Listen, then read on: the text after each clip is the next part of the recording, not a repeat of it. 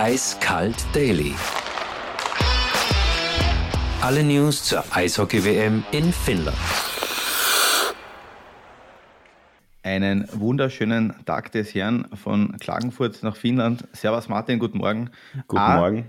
Wie war der gestrige Abendverlauf nach dem Match gegen Finnland? B, heute Ruhetag in Tampere und für die Österreicher die letzte Möglichkeit durchzuschnaufen. Und C, berichte bitte mehr von deinen Kirchen- und Museenrundgängen in der zweitgrößten Stadt Finnlands. Ja, ich fange mal mit A an. Also es war gestern Ausnahmezustand eigentlich in, in Tampere. Also da waren Finnen unterwegs auf den Straßen. Von der Früh weg ist das gegangen. Natürlich auch Schweden, die haben auch gespielt. Aber das war in der Stadt war ein buntes Treiben, wie man so schön sagt, in weiß-blau gehalten. Und äh, die Finnen feiern da eine riesengroße Party am Wochenende, wenn ihre Nationalmannschaft spielt, Leonard, wie sie genannt wird. Und äh, das war ein Wahnsinn, was da abgegangen ist. Und das ist bis in die frühen Morgenstunden gegangen von meinem Die Aussprache Fenster. war zwar ein Kleindelikt an der finnischen Sprache, aber ist ja egal. Es sind natürlich ja. die Leonard, die Löwen. Guter Mann. Jetzt schick mal die extra ja, nach Finnland zum Sprachkurs, dann kommt das dabei raus. So schnell habe ich das Finnische noch nicht in Intus, sagen wir mal so. Ich gedacht, du hast die längst mit den Finnen fraternisiert. Ja, so ähnlich. Aber was, was aufgefallen ist, und zwar, das ist eine richtige Eishockey-Stadt. Also nicht eine Eishockey-Stadt, wo man sagt, okay, das ist ein Hockey-Town und ich sage, ja, ich will in einer Hockey-Town und so weiter. Das ist eine richtige Eishockey-Stadt. Da wird nur über Eishockey gesprochen. Wenn du jetzt in einem Lokal drinnen bist, aufs WC gehst, sprechen die die Leute natürlich an, die sehen, dass du jetzt kein Finne, kein Eingeborener bist und die sprechen die sofort an und sagen, äh, woher und so weiter und die wissen alles. Die wissen alles über Österreich, über österreichische Spieler, wo die gespielt haben, was passiert. Also das, da ergibt sich sofort ein Gespräch, das ist einfach unglaublich. Gestern ähm, da muss ich kurz einhaken. Ich habe gestern WhatsApp hin und her geschrieben mit meinem Freund in Finnland, mit dem Mikro, weil natürlich ihm gesagt habe, pass auf, äh, wir werden euch heute verschonen, äh, wenn das okay ist für euch, damit ihr im, im eigenen Land ein bisschen weiterkommt. Und der hat sich auch wirklich gut bei unseren Spieler ausgekannt. Gut, Marco Kasper, der fällt ja. wirklich auf. Aber sie haben auch andere, er hat auch andere Spieler gekannt und hat mal gesagt, ja, ja. da und da. Also die Finnen, für die ist Eishockey ganz, ganz oben auf, nicht nur auf der Tagesordnung, sondern generell. Und das wundert mich auch, wie, weit, wie viel er wirklich über unsere Spieler gewusst hat. Ja, die sind total informiert. Also jeder da auf der Straße ist informiert über, über die österreichischen Spieler. Ja, nichtsdestotrotz, ich habe mit zwei Jungs zum Quatschen angefangen und wir reden so äh, ein bisschen so über unser ganzes Trainerteam, das auch unterwegs war, mal auf ein, auf ein Getränk halt. Ähm, und wir reden über Anno del Curto. Äh, Anno del Curto war ja, wie man weiß, 22 Jahre oder so in der Schweiz als Trainer tätig, bei der HC Davos. Und dann dreht er sich um und sagt, also der Finne, mit dem ich gesprochen habe, keine Ahnung, wie der heißt, aber dreht sich um, zeigt auf einen, auf einen Typen, der schon leicht illuminiert war und sagt, du pass auf, das ist der Wille Keustinen. Dann sage ich, Wille Koistinen, ah ja, ja, also Who the fuck is Wille Koistinen? So genau, genau so ist es mir auch gegangen im ersten Moment.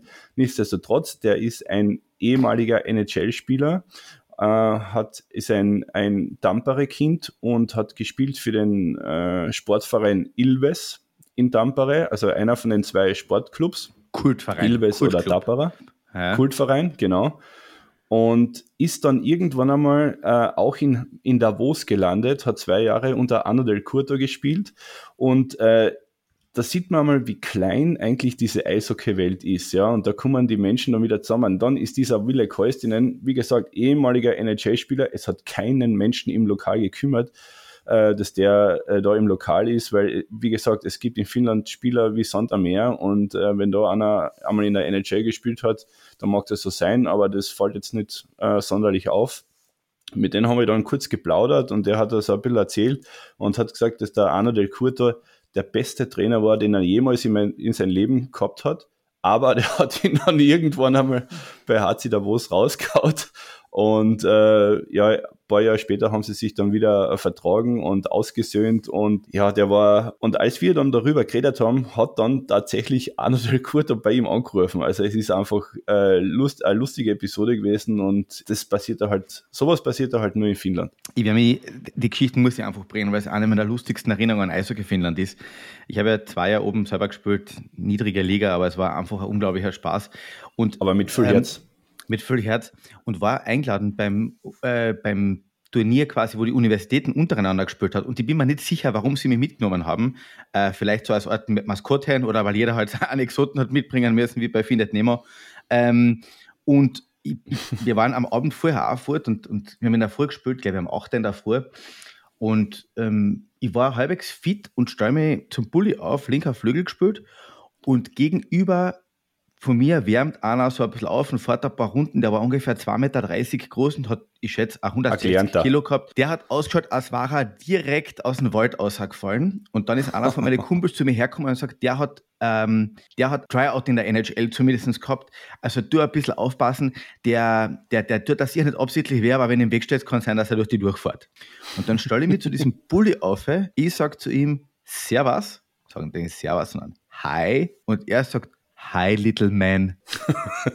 und, er, und ich schaue ihn an und er sagt dann zu mir, sagt, ah, du brauchst da keine Sorgen machen, ich bringe dich nicht um.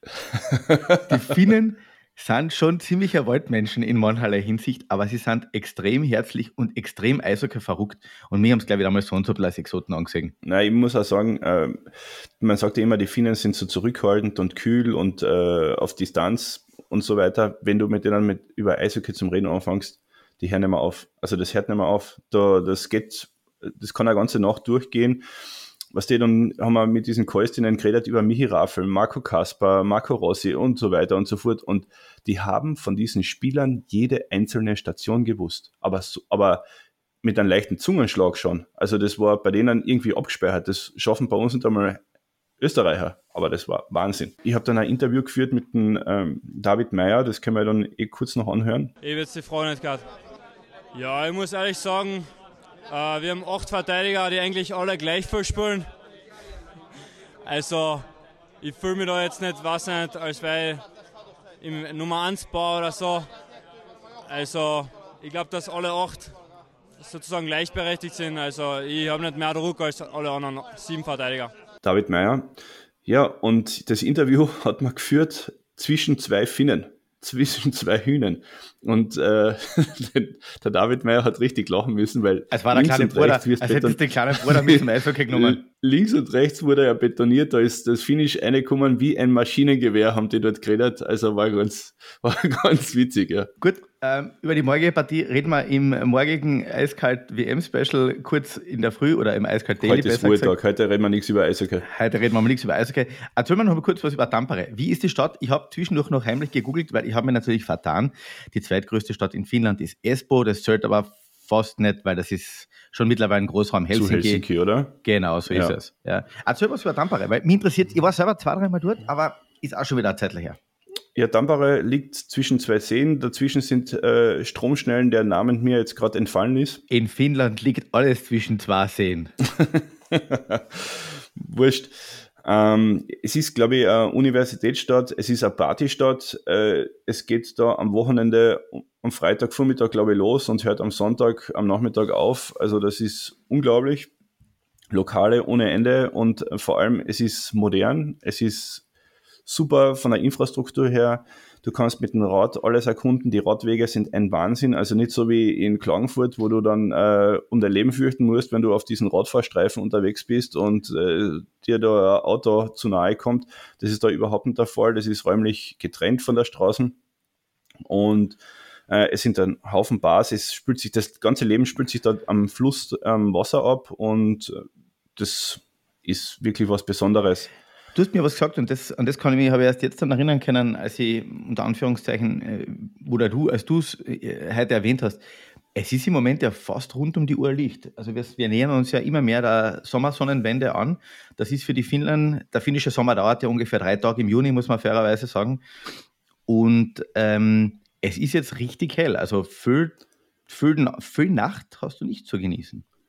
Na, es ist ich muss dir ganz ehrlich sagen, es ist schon fast ein bisschen eine Folter. Du kommst, äh, wenn du jetzt späte Spiele hast, kommst du sowieso nicht von, du kommst du so gegen Mitternacht aus der Halle raus, weil du dann danach noch schreibst. Und ähm, unsere Vorhänge sind leider nicht so blickdicht. Erstens nicht blickdicht und zweitens nicht sonnendicht. Jetzt äh, scheint ja der Planet so gegen 4 Uhr in der Früh, halb 4 Uhr in der Früh wieder genau auf den Mittelscheitel. Also das ist jetzt nicht so prickelnd wir haben leider ein bisschen ein Schlafdefizit, das geht gar nicht anders, aber das werden wir dann wenn wir aufholen, wenn wir wieder zu Hause sind. Das, jetzt, können wir, jetzt können wir das leider nicht korrigieren.